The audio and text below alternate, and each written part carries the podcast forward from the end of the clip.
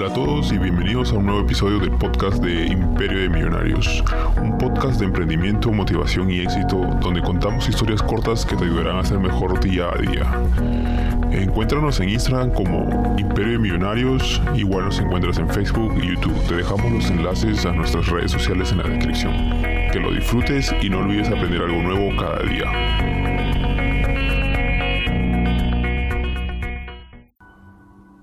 Empaqué la vida que conocía con mis calcetines y un cepillo de dientes en mi mochila y dormía en algún sofá, tras sofá, tras sofá, tras sofá, en apartamentos de amigos en Nueva York hasta que agoté su paciencia para tenerme como compañero de cuarto. No quería un trabajo de día, era un actor, bueno, un escritor. Tuve que conseguir un trabajo. Yo sacudía pianos en una tienda por cinco meses. Trabajé en la propiedad de algunos estudiosos de Shakespeare por un año pensando que esto me pondría en el camino de las películas. Mm. Como desempleado una vez, pero no por mucho tiempo. No podía manejar la culpa. Eventualmente podía pagar la renta. Esto era un espacio en el piso, en un viejo departamento. Mi compañero tuvo una depresión y luego desapareció. Ayudé a colgar pinturas en una galería, pinturas que te inspirarían a pensar. Yo puedo hacer eso. Y entonces, finalmente, después de dos años de trabajos y surfear en sofás, conseguí un trabajo. En el procesamiento de aplicaciones. Como procesador de datos en un lugar llamado Servicio de Exámenes Profesionales. Y estuve ahí por seis años. Seis años. Desde los 26 hasta los 29 años. Claro que me amaban ahí. Era divertido. Fumaba en el área de carga con mis compañeros del correo y compartíamos cada resaca. Llamaba enfermo casi cada viernes porque estaba fuera hasta tarde la noche anterior. Odiaba ese trabajo y también me aferraba a él. Pero gracias a ese trabajo pudo pagarme un lugar mi sueño de crear una compañía de teatro con mi amigo graduado de Bennington había muerto.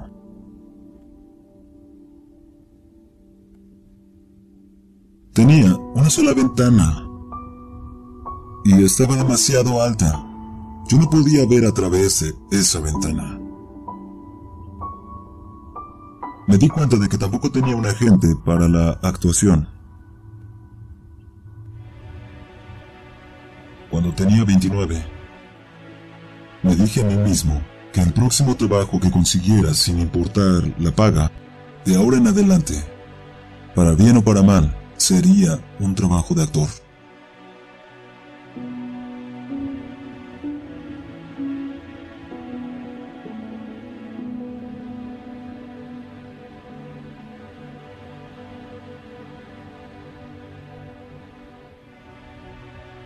Pero algo bueno pasó.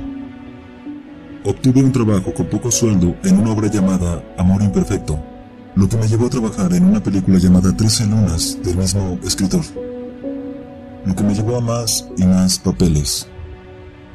Y he trabajado como actor desde entonces.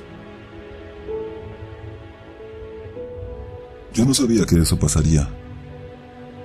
Tenía 29 años cuando dejé el procesamiento de datos. Estaba aterrado. Diez años en un lugar sin avance y seis años en otro trabajo que me acechaba. Quizá le temía al cambio. ¿Y tú le temes? Eso me volvió una persona ambiciosa. Literalmente. Ya no podía ser perezoso. No podía. Así que a los 29, esperé mucho. Estaba en la compañía de actores, escritores y directores a la que había aspirado desde el primer año. Desde ese primer día, después de graduarme. Estaba... estoy a su lado. Dedica el resto de tu vida a encontrarte. No busques momentos decisivos, porque nunca llegarán.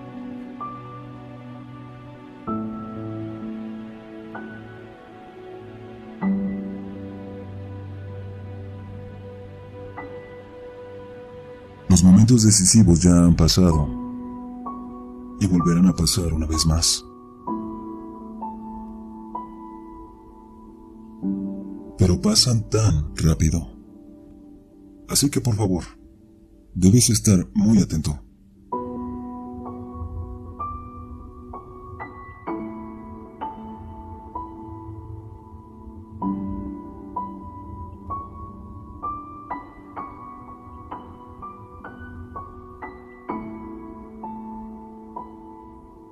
Tú solo te has desviado un poco.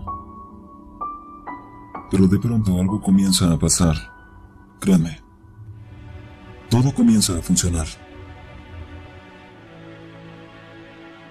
Solo traten de no esperar hasta tener 29 años como lo hice yo antes de poder encontrarlo.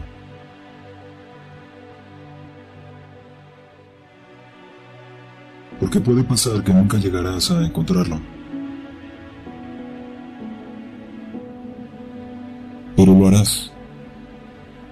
Lo prometo. Ya estás aquí.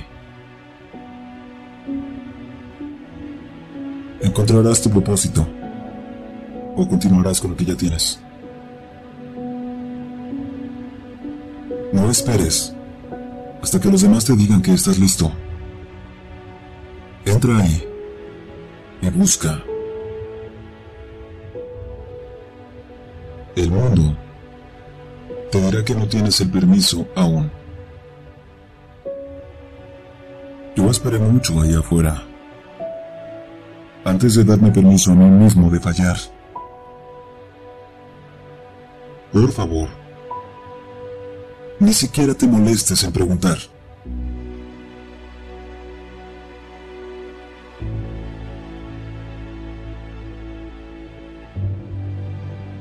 No le digas al mundo que estás listo. Demuéstralo. Hazlo.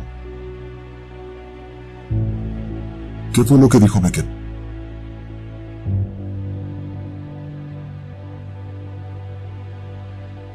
Debes tratar. Debes fallar. No importa. Trata de nuevo.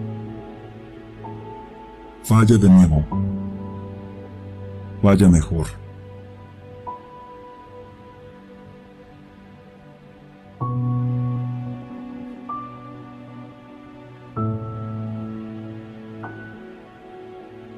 Creemos que hacemos todo lo que podemos. Por favor, nunca te detengas. El mundo es tuyo. Trata a los demás amablemente. Tú debes ser el cambio que aspiras ver en el mundo, Mahatma Gandhi.